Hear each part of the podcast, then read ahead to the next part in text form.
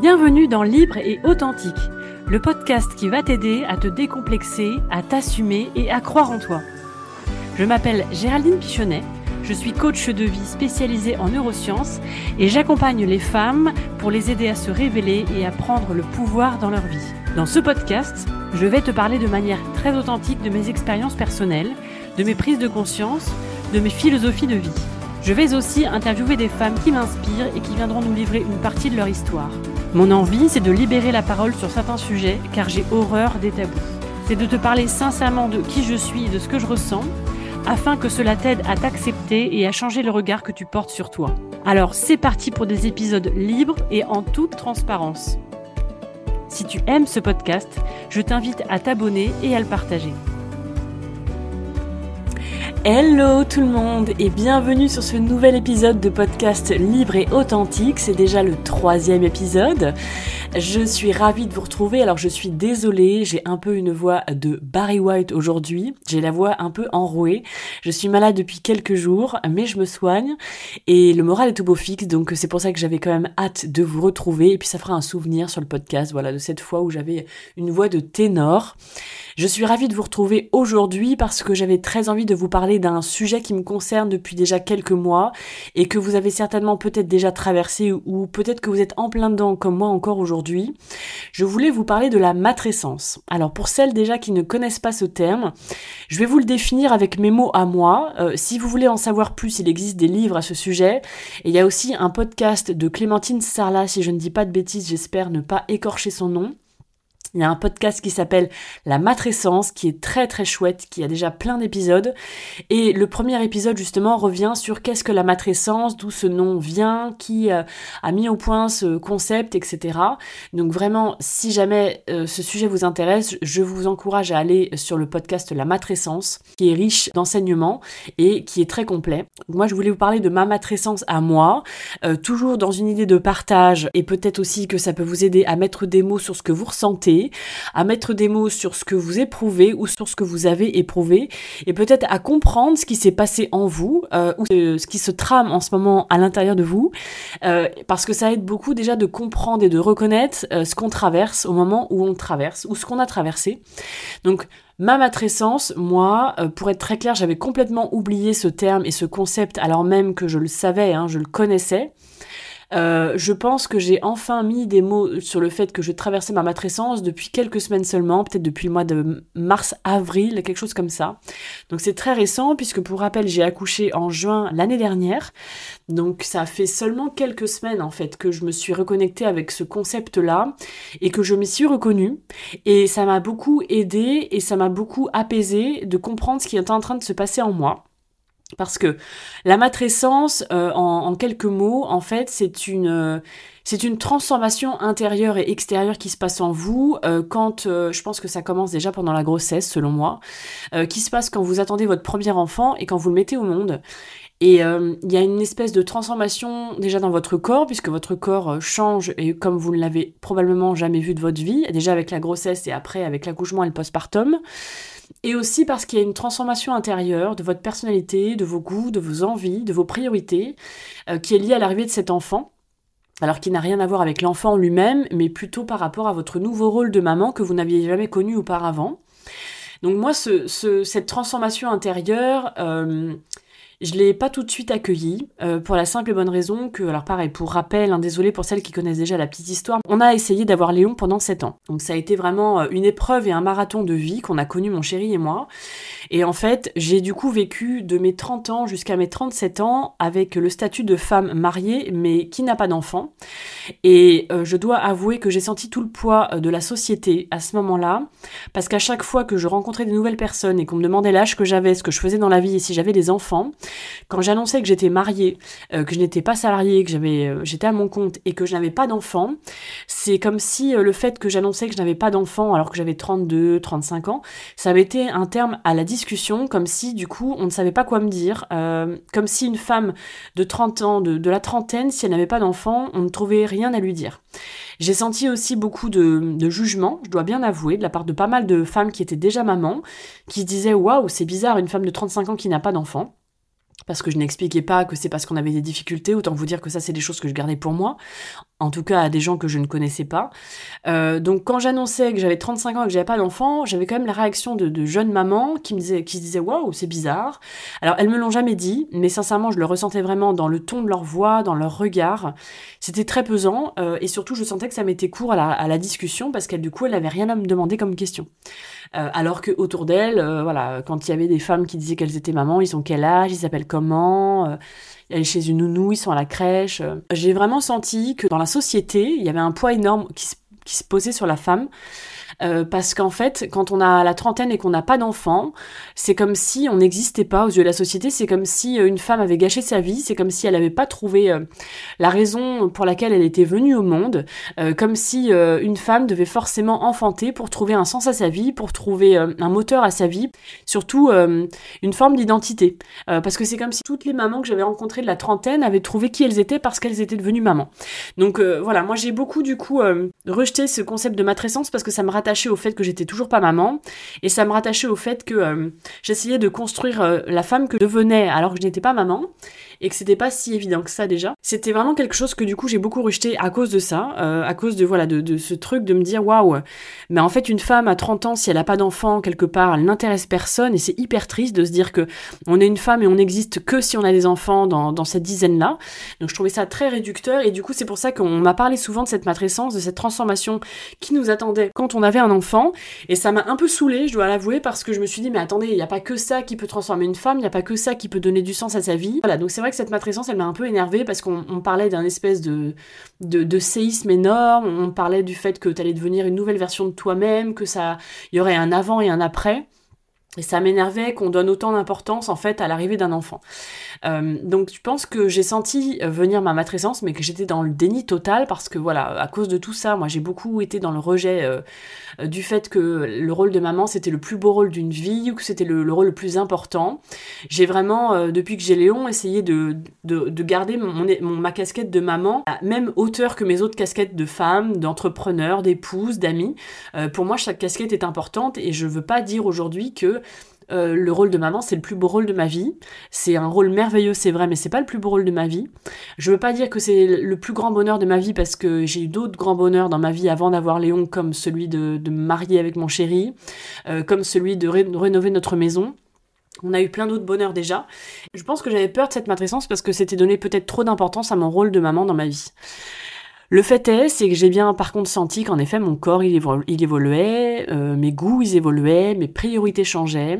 Et à un moment j'ai dû me rendre à l'évidence que j'étais moi aussi en pleine matrescence et que même si cette casquette ne faisait que s'ajouter à toutes mes autres casquettes, en tout cas aujourd'hui cette casquette était en train de venir bouleverser l'ensemble de ma vie. Et c'est vraiment ça que j'ai ressenti, c'est-à-dire que euh, c'est pas tant le fait de devenir maman, je pense que c'est le fait d'avoir un enfant à charge fait que ça nous chamboule énormément et ça chamboule un peu toutes nos priorités et tout ce qu'on avait construit jusqu'à présent. Et ça, je l'ai compris maintenant. Et c'est pas parce que c'est le plus beau rôle ou que c'est le plus grand rôle de ma vie et que c'est la chose la plus importante de ma vie, c'est juste qu'en tout cas, le fait d'avoir un enfant à charge à partir d'un certain jour jusqu'à au moins ses 18 ans, et eh ben ça vient remettre en question de choses. Et donc je vais vous raconter un peu ce que ça a changé chez moi parce que peut-être que vous allez vous reconnaître aussi. La première chose que ça a changé chez moi, c'est mon rapport au travail.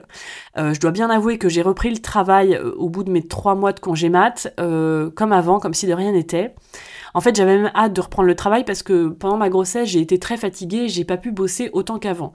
Donc j'avais l'impression d'avoir mis un peu ma vie en pause parce que je sortais pas autant qu'avant voir mes copines parce que j'étais fatiguée, parce que je faisais pas autant de week-ends qu'avant, parce que je bossais pas autant qu'avant. Donc la fatigue de la grossesse m'a forcé à lever le pied sur pas mal de choses et à vivre au ralenti. Donc j'avais l'impression un peu d'avoir une vie entre parenthèses, dans une bulle, et j'avais hâte de retrouver ma vraie vie après l'accouchement. Une fois que mon congé mat est terminé, qu'on a repris notre vie de tous les jours avec le boulot, j'ai repris tambour battant à fond mon activité, euh, et j'ai pas pensé que peut-être je serais fatiguée, j'ai pas pensé que peut-être que vu que je dormais pas la nuit, ça serait compliqué. Donc euh, au bout de plusieurs mois, j'ai bien compris que je commençais à être épuisée et euh, à court d'énergie et à court de ressources pour exercer mon métier. Et c'est là que je me suis rendu qu'en fait, je pouvais pas vouloir revenir dans mon activité professionnelle euh, comme si Léon n'était pas là, comme si c'était ma vie d'avant. Et donc il fallait que j'accepte l'idée que j'allais devoir revoir mon envie professionnelle et mon projet d'entreprise, alors que maintenant Léon était dans ma vie et que ça me rajoutait beaucoup de charge mentale, beaucoup de fatigue et aussi euh, du temps en moins parce que mes journées sont plus courtes parce qu'il faut le déposer chez la nounou le matin et aller le chercher le soir. Donc même si on se répartit tout ça avec mon son papa parce que j'ai la chance d'avoir un chéri qui est très impliqué, en tout cas il fallait quand même que j'admette que j'avais moins de temps qu'avant. Donc, euh, la première chose que ça a chamboulé, ce sont mes envies professionnelles et quelque part peut-être mon, ambition professionnelle euh, et ma carrière, appelons ça comme ça. Et j'ai dû du coup adapter mes envies avec l'énergie dont je disposais réellement, mes envies avec le temps dont je disposais réellement, euh, donc voilà, donc il a fallu que je revoie un peu mes plans euh, d'entreprise pour adapter ma vie professionnelle et accepter l'idée que peut-être que les trois premières années de la vie de Léon, j'aurais peut-être euh, moins de projets que quand il n'était pas là ou que quand il sera un peu plus vieux et qu'on fera des nuits normales et qu'il sera moins bébé. Mais j'ai aussi compris et accepté l'idée que c'est vrai que quand on veut être une maman assez impliquée dans la vie de son bébé en bas âge, euh, ça demande de malheureusement faire des choix et revoir ses priorités et peut-être revoir ses plans de carrière à la baisse. Euh, en tout cas, c'était mon choix parce que moi, j'ai pris le, choix, par exemple, de garder avec moi le mercredi, d'aller le chercher le soir à partir de 5h30. Donc forcément, je peux moins faire de choses que si j'étais à temps plein et que si je pouvais bosser jusqu'à 19h, 20h tous les soirs. Donc ça, il a fallu l'accepter et me dire, ok, j'ai un équilibre à trouver parce que pour autant, je ne serai jamais maman au foyer. C'est pas quelque chose qui m'intéresse mais pour autant, j'ai quand même fait le choix d'être assez présente avec Léon, donc forcément, ça veut dire que j'ai moins de temps et d'énergie pour porter une entreprise euh, comme s'il n'était pas là. Donc ça, c'est la première chose que ça a bouleversé chez moi. Et à partir du moment où j'ai accepté que c'était ok de revoir mes plans de carrière à la baisse, le temps qui soit petit, et bah déjà c'est passé beaucoup mieux.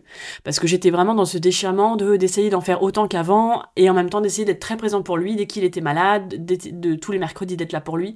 Donc j'étais déchirée entre l'idée d'être à fond avec lui et à fond avec ma boîte. Et en fait non maintenant j'ai trouvé un équilibre. Euh, j'ai accepté qu'en effet je vais être très présente pour lui euh, et que c'est important pour moi en tout cas au moins jusqu'à ses trois ans euh, parce qu'il est petit et que je veux en profiter parce que ça sera peut-être mon seul enfant et en tout cas que c'est des moments qui sont précieux et qui passent très vite. Donc c'est mon choix hein. encore une fois je ne juge personne. Chaque choix est, personnel.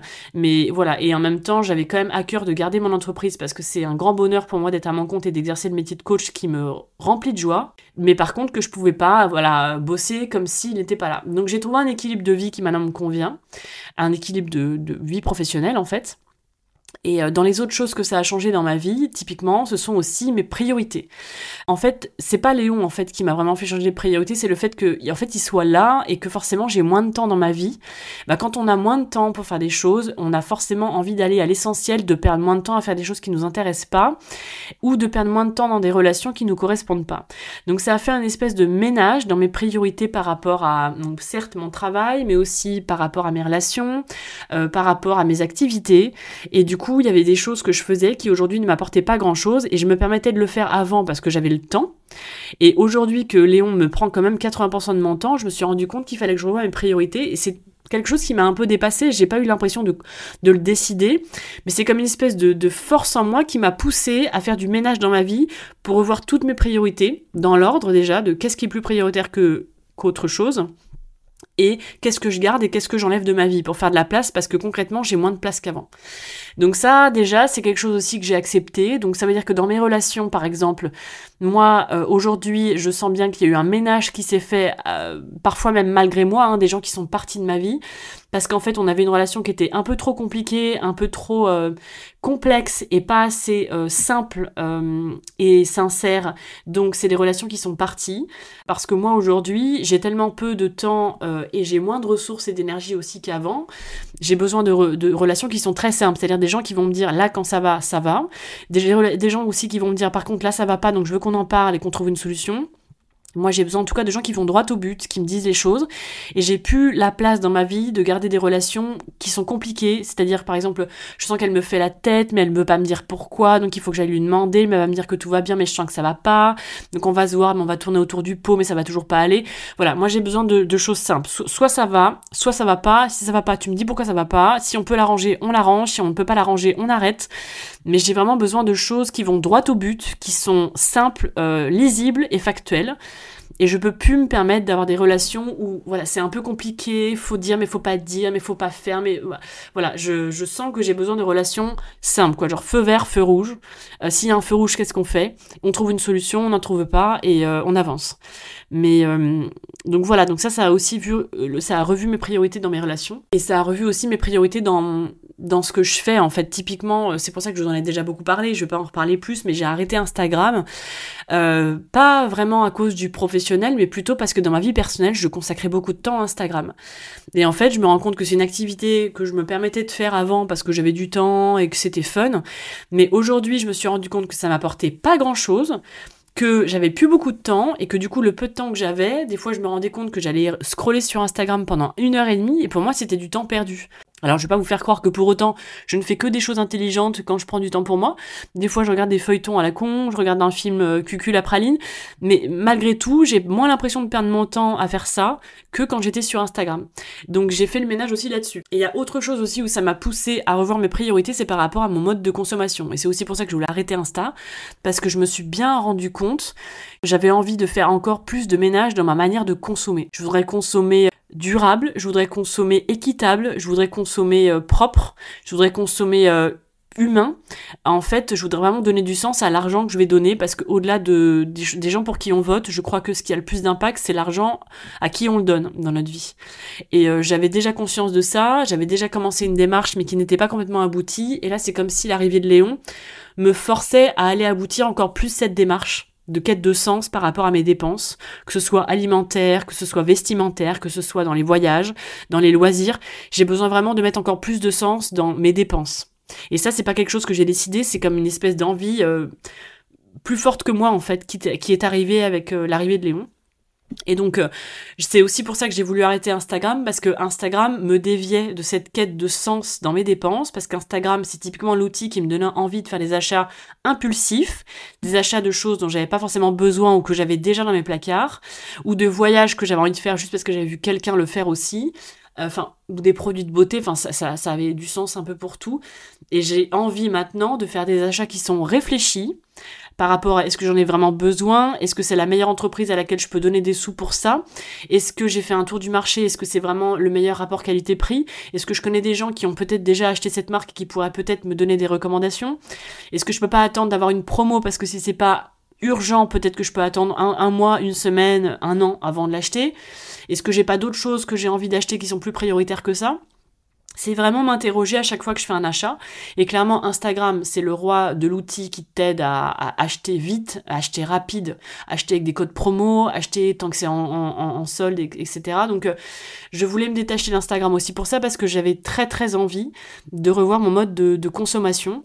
Et, euh, et, je pense que clairement, c'est la fait que d'avoir un enfant dans ma vie qui, euh, d'une manière ou d'une autre, m'a demandé d'aller faire du ménage là-dessus aussi. Très contente parce que j'ai du coup, par exemple, au niveau des vêtements, vraiment revu euh, déjà j'ai commencé par faire un énorme tri dans ma garde-robe parce que je me suis rendu compte aussi que dans les changements intérieurs qu'ont provoqué ma matrescence, j'ai un grand euh, changement de goût vestimentaire. Alors ça c'est incroyable.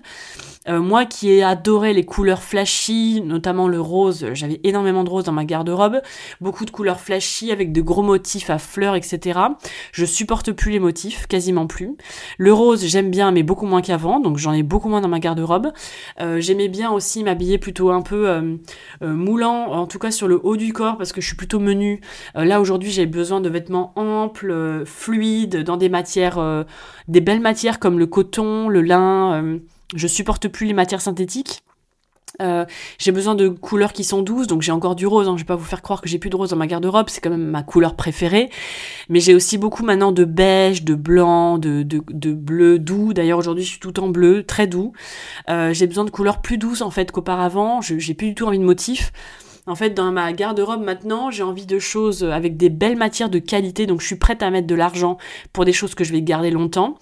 Je veux plus de motifs parce que je me rends compte qu'on se lasse à force alors que quand on achète des choses sans motif, c'est des choses qu'on peut garder beaucoup plus longtemps. Et j'ai aussi envie de coupes euh, plus féminines, euh, plus intemporelles, euh, plus femmes peut-être aussi. Et après, dans le pratico-pratique, quand on est une maman d'un enfant en bas âge et qu'on passe son temps accroupi à le mettre dans la poussette, à le prendre dans les bras, etc. Moi, toutes mes mini-jupes, tous mes mini-shorts et tout, c'est beaucoup moins pratique parce qu'on voit mes fesses. Et donc j'ai aussi acheté des choses plus longues dans lesquelles je me sens plus à l'aise pour m'occuper de Léon. Donc voilà, donc c'est plein de petits changements qui finalement me sont apparus bout à bout en me disant mais il y a ça qu'à changer, il y a ça qu'à changer, il y a ça qu'à changer. Et du coup, c'est là que je me rends compte qu'en fait, je, suis dans une transformation très large en fait. Dans les choses qui ont changé aussi chez moi, euh, mes goûts, euh, alimentaire et surtout mon appétit a changé. C'est-à-dire qu'avant, je mangeais bien. Euh, bon, j'ai jamais été une énorme mangeuse non plus, mais je mangeais bien. Là, par exemple, le matin, j'ai un appétit qui est quand même tout petit, donc je mange, mais pas grand-chose. Euh, le midi, je mange très bien. Et par contre, le soir, j'ai pas du tout faim. Donc, euh, depuis que Léon est né, on mange quasiment plus le soir, par exemple. Et ça, c'est vraiment nouveau pour moi. Plein de petites choses comme ça. Et là, dans la dernière chose en date, si ça peut vous faire sourire, parce que moi, je, me fais rire toute seule. Moi qui ai toujours été blonde depuis que je suis toute petite, parce que ma mère m'a décoloré les cheveux assez jeune. Hein. Je pense que j'avais 10 ans quand elle a commencé à me faire mes premières euh, sprays de l'eau oxygénée sur les cheveux. Euh, je suis blonde depuis très très très longtemps. Et là, euh, je sens que j'ai plus envie d'être blonde. Donc, j'ai arrêté de me faire des mèches. Et je suis en train de me, redécouvrir ma couleur naturelle, qu'en plus je trouve super jolie. C'est un espèce de blond foncé un peu châtain. J'ai retrouvé mes photos de quand j'étais toute petite et j'étais donc déjà châtain comme ça à l'époque. Et je trouve que ma couleur est hyper belle et j'ai plus du tout envie d'être blonde platine. Et, ça m'étonne parce que j'ai essayé plusieurs fois dans ma vie de, de, mettre dans une couleur plus foncée comme ça, euh, de revenir à ma couleur naturelle. J'ai jamais aimé, ça a jamais duré plus de un mois. J'ai jamais vraiment supporté. Euh, j'ai essayé des choses et à chaque fois je me dis mais non mais quand je suis pas blonde je suis pas moi quoi. Et là là vraiment ce qui me bouleverse c'est que non seulement j'ai pris la décision d'arrêter de me décolorer les cheveux, de revenir à ma couleur naturelle et pour autant je, je sens qu'en fait c'est c'est ça me correspond en fait. C'est justement le fait de plus être blonde, c'est ça maintenant moi. Donc c'est très bizarre parce qu'en fait c'est plein de choses qu'on avait dit qu'on n'aimait pas et qu'on aime maintenant. C'est plein de choses qu'on avait dit qu'on ferait pas et qu'on fait quand même. Et c'est très très très bizarre en fait. Donc euh, c'est assez déstabilisant, c'est assez troublant. Euh, ce qui perturbe déjà, c'est de, de, découvrir les changements les uns à la suite des autres, parce que c'est pas comme si on accouche et d'un coup, bim, il y a tous les changements qui viennent. C'est des changements qui, au fur et à mesure des semaines et des mois qui passent, s'installent tout doucement. Euh, c'est pas une révolution qui arrive du jour au lendemain. Donc euh, petit à petit, un peu tous les jours, on se dit ah tiens en fait j'ai plus faim le soir. Ah tiens en fait, en fait j'aime plus beaucoup être blonde. Ah bah tiens en fait j'aime plus trop porter du rose. Et, c'est un peu tous les jours en fait on se fait la réflexion de ah bah tiens il y a les choses qui changent. Donc déjà, c'est c'est une transformation sur la durée. Et vu que le postpartum dure trois ans, je pense qu'il est possible que en fait cette transformation elle dure trois ans. Et c'est aussi déstabilisant parce que hum, on découvre des choses chez soi qu'on n'était pas auparavant. Euh, moi, typiquement, je me découvre très euh, merlouve, euh, c'est-à-dire un peu faut pas me faire chier parce que sinon moi ça part très vite maintenant. Alors que j'étais pas du tout dans ce caractère-là auparavant. Moi j'étais vraiment la bonne patte. moi si on marche sur les pieds c'est moi qui m'excuse. moi si on, on, vole ma place de parking je me dis bah c'est pas grave je vais en chercher une autre. si on me prend la tête dans la rue ou si on m'insulte je baisse la tête et je m'en vais parce que je veux pas de conflit. Euh, et aujourd'hui, et ça, ça a commencé déjà quand j'étais enceinte. Au début, j'ai cru que c'était les hormones qui me faisaient ça, mais le fait est, c'est que j'ai plus d'hormones aujourd'hui. Et pour autant, je suis un peu restée comme ça j'ai un sens de la répartie que j'avais pas avant, c'est-à-dire que si on me cherche maintenant, on me trouve. Euh, que si on vient m'attaquer sur le sujet euh, de, enfin sur moi ou sur mon fils ou sur mon mari, alors là je prends leur défense tout de suite. J'ai les, ça c'est plus fort que moi en fait. Euh, et ça c'est quelque chose que je n'étais pas du tout auparavant. Vraiment, je m'écrasais pour éviter le conflit. Et aujourd'hui c'est pas que je cherche le conflit, mais c'est comme s'il y avait quelque chose plus fort que moi qui me dépassait, qui fait que j'irais défendre ma famille coûte que coûte. Si on vient m'attaquer ou si on vient les attaquer en fait. Et ça m'est arrivé plusieurs fois hein, depuis euh, ma grossesse, euh, parce que j'ai eu des, voilà des, des, fois des gens qui m'ont envoyé dans mon entourage des pics un peu pendant ma grossesse ou quand Léon était tout petit. Ah bah ni une ni deux, j'ai remis les gens en place gentiment mais sûrement pour dire écoute par contre là je t'explique en fait, on est comme ça, c'est à prendre ou à laisser, ça ne va pas, on arrête quoi. Mais euh, ce côté merlouve, à chaque fois que je m'entends moi répondre comme ça à quelqu'un, je me dis oh, mais c'est moi qui parle comme ça ou mais je me reconnais pas, mais j'ai jamais été comme ça. Et c'est ça qui est très très bizarre, c'est qu'en fait on, redécouvre une version de soi qu'on n'avait jamais vue auparavant, qu'on n'avait jamais expérimenté auparavant, et donc on s'observe en mode ah mais c'est moi ça, c'est bizarre que j'ai dit ça quand même. Et hum, Et donc voilà, donc euh, c'est assez troublant. J'essaie de, de réfléchir, voir s'il y a d'autres choses un petit peu comme ça qui me sont venues, qui ont changé depuis que j'ai Léon. Mais bon, grosso modo, en gros, c'est un peu ça. Ça a changé mon rapport avec mon travail. Ça a changé mon rapport avec bah, mon corps aussi, parce que je me rends bien compte que par contre, moi, j'ai euh, un regard d'amour maintenant que je porte sur lui, euh, qui s'est installé pendant la grossesse et qui est toujours là. Maintenant, j'ai vraiment une gratitude énorme pour ce corps que j'aime beaucoup, alors qu'il n'est pas parfait ça a changé mon rapport aux autres parce que comme je vous disais, euh, je sens que maintenant faut plus m'embêter. Euh, j'ai ce truc de merlouve un peu et j'ai aussi ce truc de voilà, je veux des relations simples, fluides et efficaces. Euh, sinon, on arrête. donc je veux des choses très très simples dans ma vie, très authentiques. Euh, mes goûts culinaires ont changé, euh, mon alimentation a changé, mes goûts vestimentaires ont changé, mes goûts euh, de cheveux ont changé aussi. Et, et en fait, aujourd'hui, le grand changement par rapport à il y a quelques semaines, c'est qu'avant, je pense que je, pour me rassurer, parce que j'avais peur de l'inconnu comme plein de gens, je me raccrochais à la version de moi que je connaissais avant ma grossesse, en mode, bon bah voilà, moi j'aimais bien cette version-là déjà de moi, donc on va rester là-dessus. Et du coup, je luttais pour pas devenir quelqu'un d'autre, je luttais contre cette transformation. Et maintenant que j'ai accepté que c'était ma matrescence, que c'était normal de vivre ça et que je pouvais pas euh, voilà, passer à côté de ça, c'était, ça faisait partie de, tous les, tous, tous les, tous les parcours de femmes qui deviennent des mamans. Maintenant que je l'ai accueilli et que je me rends compte que ça peut devenir ma force, je le vis beaucoup mieux, en fait. Et maintenant, je, limite, ça me fait sourire quand je découvre encore quelque chose et que je sais que c'est ma matrescence, je me dis, oh, ah bah, il y a encore ça qui a changé, bah, il y a encore des goûts qui ont changé là-dessus. Et ça me fait sourire. Donc si vous aussi, vous êtes dans une transformation comme ça intérieure, euh, je ne peux que vous conseiller de l'accepter le plus tôt possible, parce que plus vous l'acceptez et plus ça devient votre force. Euh, moi, je l'ai refusé, cette matrescence, déjà pour les raisons que j'ai évoquées au début de l'épisode, mais aussi parce que justement, pendant ces 7 ans d'attente de Léon, j'ai fait un gros travail sur moi. J'ai fait une psychothérapie, j'ai vu un coach, j'ai vu euh, des thérapeutes, enfin, j'ai vu tout un tas de personnes qui m'ont aidé à me construire pour devenir une femme que j'aimais bien, malgré le fait que j'avais pas d'enfant. Parce que quand j'ai compris que voilà, j'allais peut-être pas en avoir, ou en tout cas j'allais avoir beaucoup de mal à en avoir un, et que je sais pas quand est-ce que je serai maman, je voulais devenir une femme dont j'étais fière, même si j'étais pas maman. Donc j'ai construit cette version de GG 2.0, donc cette version d'une femme de la trentaine qui n'avait pas d'enfant, mais qui était quand même une femme que j'avais décidé qu'elle serait chouette. Euh, donc j'ai construit une version de moi que j'aimais bien, c'est-à-dire une version d'une femme qui s'assumait, qui était affirmée, euh, qui était aussi alignée par rapport à ses valeurs, euh, qui faisait des choix de vie qui lui correspondaient donc j'avais déjà construit une version de moi dont j'étais assez fière et qui me plaisait plutôt pas mal. Et je pense que c'est aussi pour ça que j'ai eu vachement de mal à me mettre dans cette matrescence et à l'accepter. Parce qu'en fait, je me suis dit non, mais ça fait chier. J'ai mis déjà vachement de temps et vachement d'énergie à construire la version 2.0 de moi que j'aime déjà beaucoup. Ça me saoule de partir vers une nouvelle version de moi, qu'il va falloir encore que je travaille sur moi, qu'il va falloir encore que je comprenne qui je suis. Ah, parce que ça prend du temps, tout ça, et beaucoup d'énergie, euh, et ça demande aussi de construire un mode d'emploi pour comprendre qui on devient. Et j'avais pas envie de faire ça, je pense que j'avais un peu genre la flemme, quoi. Et en fait, bah, quand j'ai commencé à me dire, bon, bah écoute, de toute façon, t'as pas le choix. Tu, as, tu es dans cette éclosion, parce que je trouve ça joli aussi parler d'éclosion. Donc accepte-le, parce que plus vite tu vas l'accepter, et plus vite tu vas pouvoir le vivre sereinement, le vivre avec enthousiasme, et surtout en faire ta force. Parce que moi j'ai compris une chose, c'est que toutes les transformations qu'on a dans notre vie, parce qu'on en a plusieurs, on a l'adolescence, on a la matrescence, on a, on a plein de choses en fait, de moments de vie où on se transforme, et ben en fait, à chaque fois que je me suis transformée, c'est pour devenir une version de moi que j'aime encore plus. C'est pour devenir une version de moi qui m'apporte encore plus de bonheur, qui est encore plus alignée, qui est encore plus connectée à mes valeurs. Et donc c'est pour du mieux en fait. C'est toujours pour du mieux. Quand on se transforme, c'est toujours pour aller vers encore plus de bonheur. C'est ça qu'il faut que vous vous disiez. Si vous aussi vous êtes en pleine transformation, accueillez-le et faites confiance à la vie quand on se transforme. C'est pour encore plus de bonheur et c'est pour une version de vous qui sera encore plus belle. Croyez-moi. Et moi la matrescence que je trouve c'est que c'est pas vraiment qu'on va découvrir une nouvelle version de nous. Je trouve plutôt que c'est comme si on enlevait des couches pour se connecter à vraiment l'essence même de qui on est profondément. C'est pour aller se reconnecter à nos valeurs profondes, à nos envies profondes.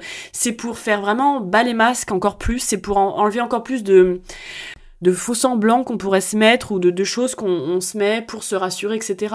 Je trouve que vraiment c'est un peu comme un oignon, on va enlever encore des couches pour aller encore plus au cœur de l'oignon, là où il est bon. Euh, bon, même si un oignon cru c'est un peu dégueulasse, mais vous aurez compris l'idée. Pour moi, la matrescence, c'est en ça où c'est beau, c'est que vous n'allez pas vraiment découvrir une nouvelle version de vous. Vous allez découvrir une version de vous qui est encore plus authentique, encore plus sincère, qui met encore moins les formes, qui est encore plus elle-même, qui s'autorise encore plus à, s'exprimer, à, se montrer, à se mettre à nu et surtout à faire des choix de vie qui lui correspondent le plus. Euh, il y a des choses que avant la matrescence, je pense qu'on tolérait un peu dans sa vie alors que c'était pas 100% aligné et je trouve que la matrescence nous force à faire des choix qui sont encore plus alignés par rapport à qui on est vraiment. Donc quelque part, cette matrescence, c'est un cadeau, parce que cette matrescence, elle va vous aider. Et moi, c'est pour ça que vraiment, je le vois vraiment comme un cadeau maintenant. C'est un cadeau qui m'aide à me reconnecter à la femme que je suis profondément, à mes valeurs profondes, à mes envies profondes. Et je trouve ça très beau parce que j'aime bien ce que je découvre, j'aime bien ce que je vois, ça me rend assez fière de moi. Et donc, euh, je ne peux que vous encourager vous aussi à voir ça sous cet angle-là, que la matrescence, c'est un cadeau. Vous allez vous découvrir sur une version encore plus fidèle à vous-même, encore plus authentique et vous verrez que plus vous êtes comme ça, plus vous serez affirmé, plus vous serez euh, pleinement vous-même, et plus vous serez connecté au nectar en fait de qui vous êtes euh, vraiment au plus profond de vous-même. Voilà, j'espère que cet épisode vous aura plu. Je vous dis à très bientôt. Merci de m'avoir écouté. Si ce podcast te plaît, n'hésite pas à le noter et à laisser un commentaire sur ta plateforme de podcast préférée. C'est le meilleur moyen de me soutenir. À bientôt pour un prochain épisode et d'ici là, rappelle-toi que tu es une femme incroyable.